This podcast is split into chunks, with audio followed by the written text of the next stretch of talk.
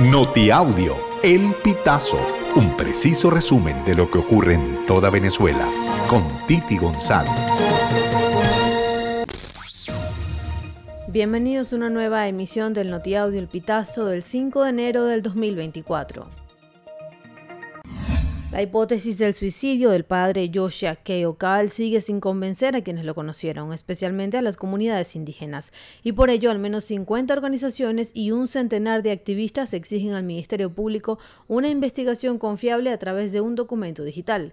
El comunicado circula desde el jueves 4 de enero a través de WhatsApp y consta de siete párrafos. Es firmado por asociaciones civiles, organizaciones no gubernamentales, católicos y departamentos de derechos humanos de distintas universidades.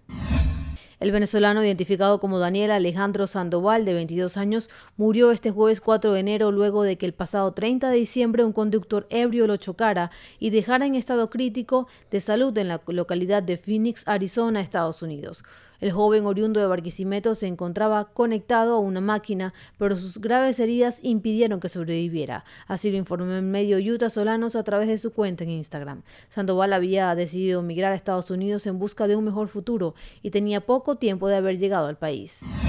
El joven Luis de Freites Aponte, de 26 años de edad, murió atropellado por un autobús en el kilómetro 132 de la autopista regional del centro, sentido Valencia, Maracay, Caracas, a la altura del tramo San Joaquín, el Carabobo. Las autoridades informaron que antes del incidente el muchacho viajaba en un vehículo Hyundai Elantra color gris el cual volcó y quedó en la isla del centro que separa los dos tramos de la arteria vial. Luego del accidente, de Freite caminó hacia el canal rápido de la autopista. Una mujer trató de detenerlo, según se aprecia en un video que circuló por las redes sociales del 5 de enero, tres días después del hecho.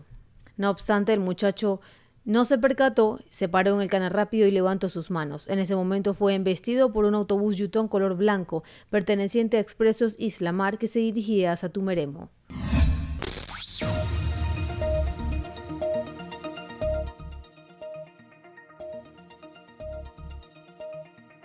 Amigos, así finalizamos. Si quieres conocer más informaciones, ingresa a elpitazo.net.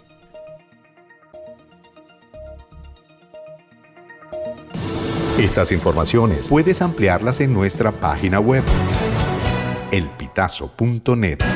También recibimos tus denuncias vía SMS o WhatsApp a través del 0414-230-2934.